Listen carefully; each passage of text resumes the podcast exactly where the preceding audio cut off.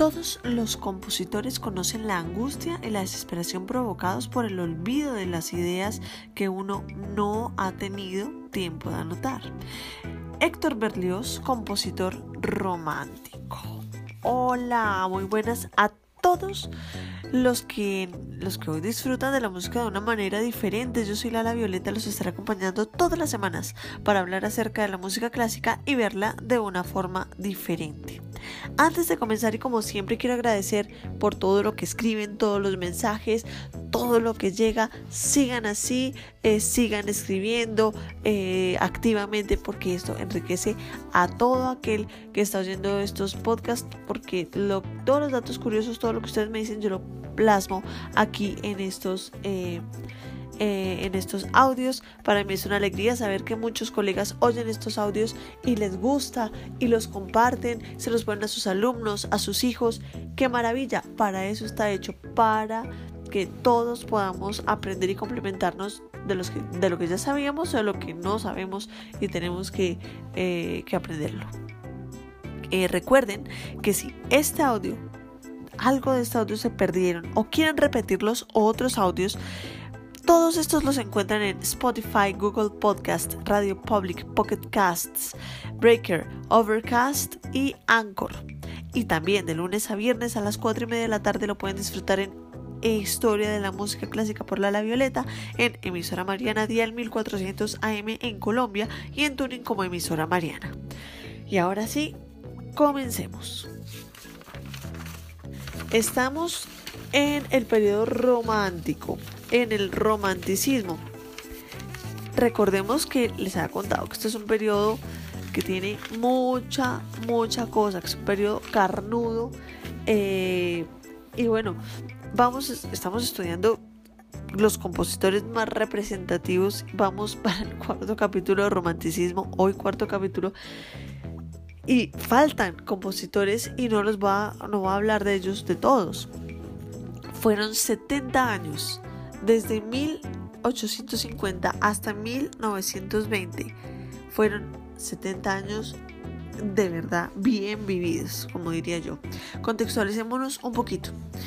Recibe nombre romántico por los romances medievales. La composición ya no era solo un oficio a cargo, eh, encargado, digamos, sino que ya era que yo quería escribir porque a mí esto me mueve, esto me emociona. Entonces ya eran composiciones de manera más emocional inicia la revolución industrial y con esa revolución eh, inician varias cosas que hasta ahora nos han tanto enriquecido como perjudicado.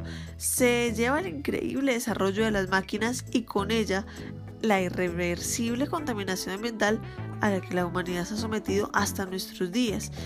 Eh, y que se sigue incrementando. Y también, gracias a la revolución industrial, la celeridad de la vida humana llegó y llegó para quedarse. Los compositores no abandonaron la música sacra, aunque no fue la única fuente de creación e interpretación de ellos. El público cambió.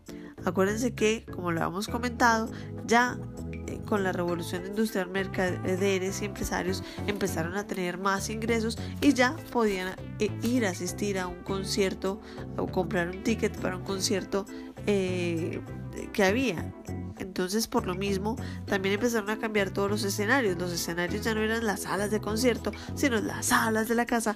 Y casi todo el mundo tenía un piano en su casa, un armonio, lo que empezó a permitir que los hijos de las personas eh, que tienen esos instrumentos empezaran a estudiar música y eh, las niñas pudieron empezar también carrera de concertistas y por la gran demanda eh, de estudiantes que había pues se crearon los conservatorios.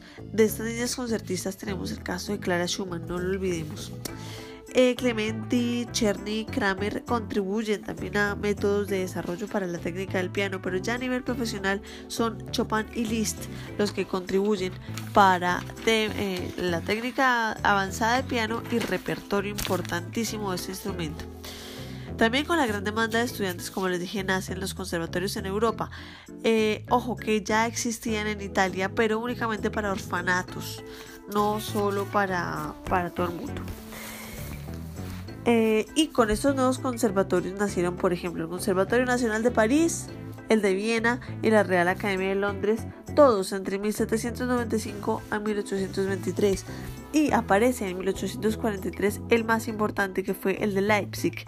Y digo el más importante porque fue dirigido y fundado por Félix Mendelssohn y además, de, quien hablaremos después más adelante, Félix Mendelssohn, y además eh, él como dirigió, como formó este conservatorio, como lo fundó, ese conservatorio fue ejemplo para el mundo.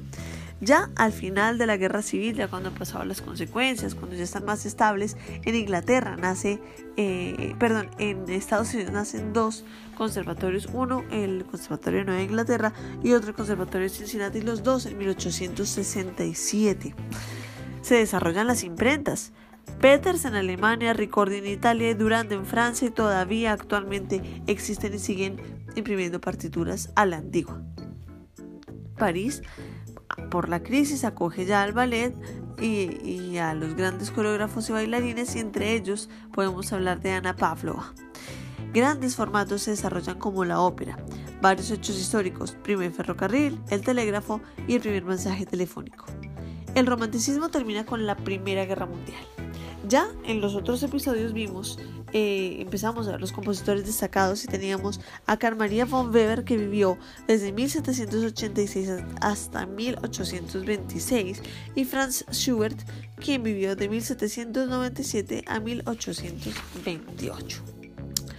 Hoy vamos a hablar de un compositor que me fascina, soy fanática de él, ya van a ver por qué. Y nace el 11 de diciembre de 1803 en Francia y muere el 8 de marzo de 1869 también en Francia. Este es un compositor sinfónico más grande de Francia.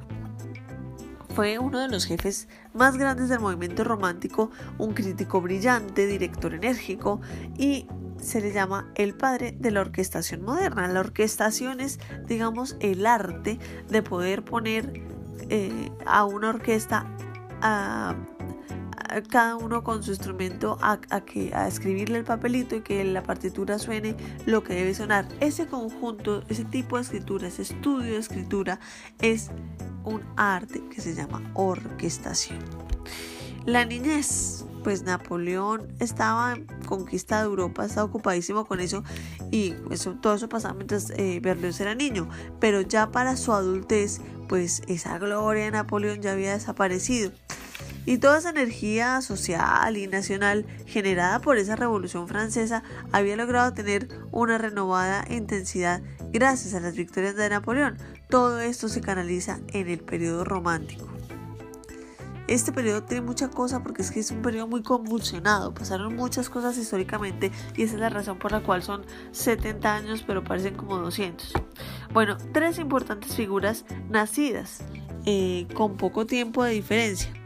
Delacroix, que era el más en el campo del arte. Víctor Hugo, el más en la literatura. Y Berlioz, el más en la música.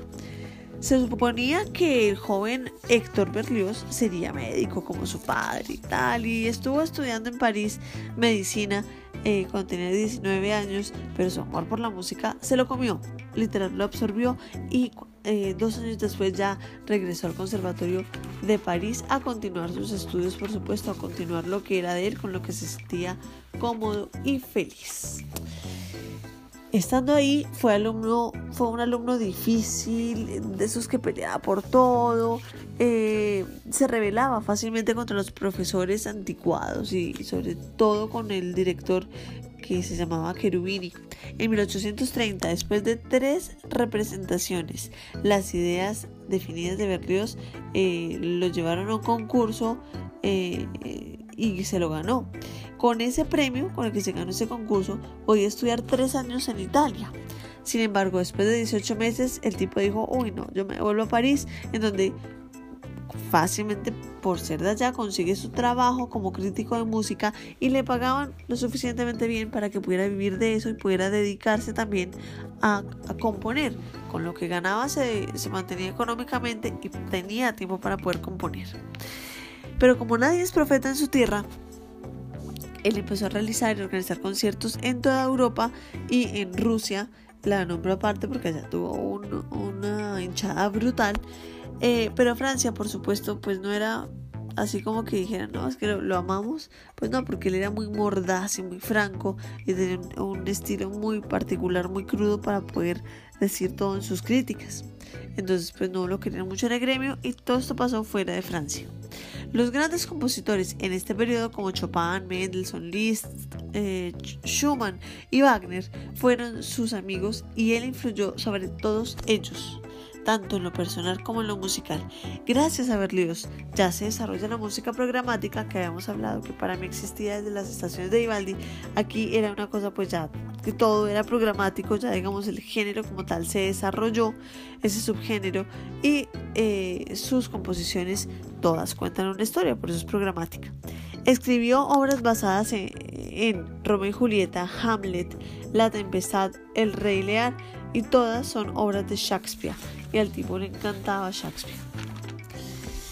La condenación de Fausto, que es otra obra, se originó en el drama de Goethe.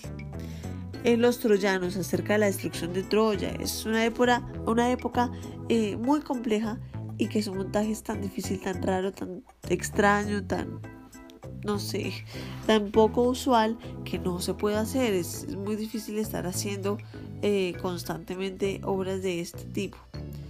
Escribió Requiem, Tedeum y también eh, todo esto a gran escala orquestal, o sea, muchísimos instrumentos, muy, muy rococó. En 1827 Berlioz vio una producción de Hamlet y eh, quien era la actriz que interpretaba a Ofelia se enamoraron con ella, con, con, esa actriz. Y gracias a esta experiencia, pues, además después escribió su sinfonía por la cual es el más conocido, que es la Sinfonía Fantástica que la escribió en 1830. Y eh, esta sinfonía necesita además una orquesta enorme para que eh, se pueda tocar.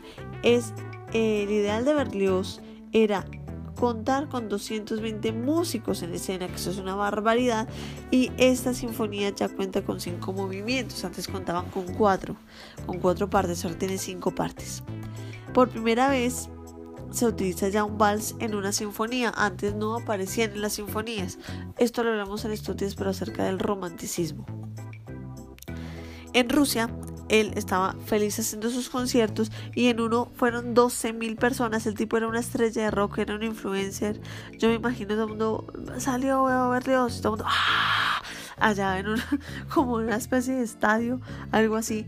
Y bueno, y asistieron a muchos conciertos de él, pero había dos chinos fanáticos de Berlioz, completamente fans, eh, eh, que eran de apellido uno Rimsky-Korsakov y otro Mussorgsky.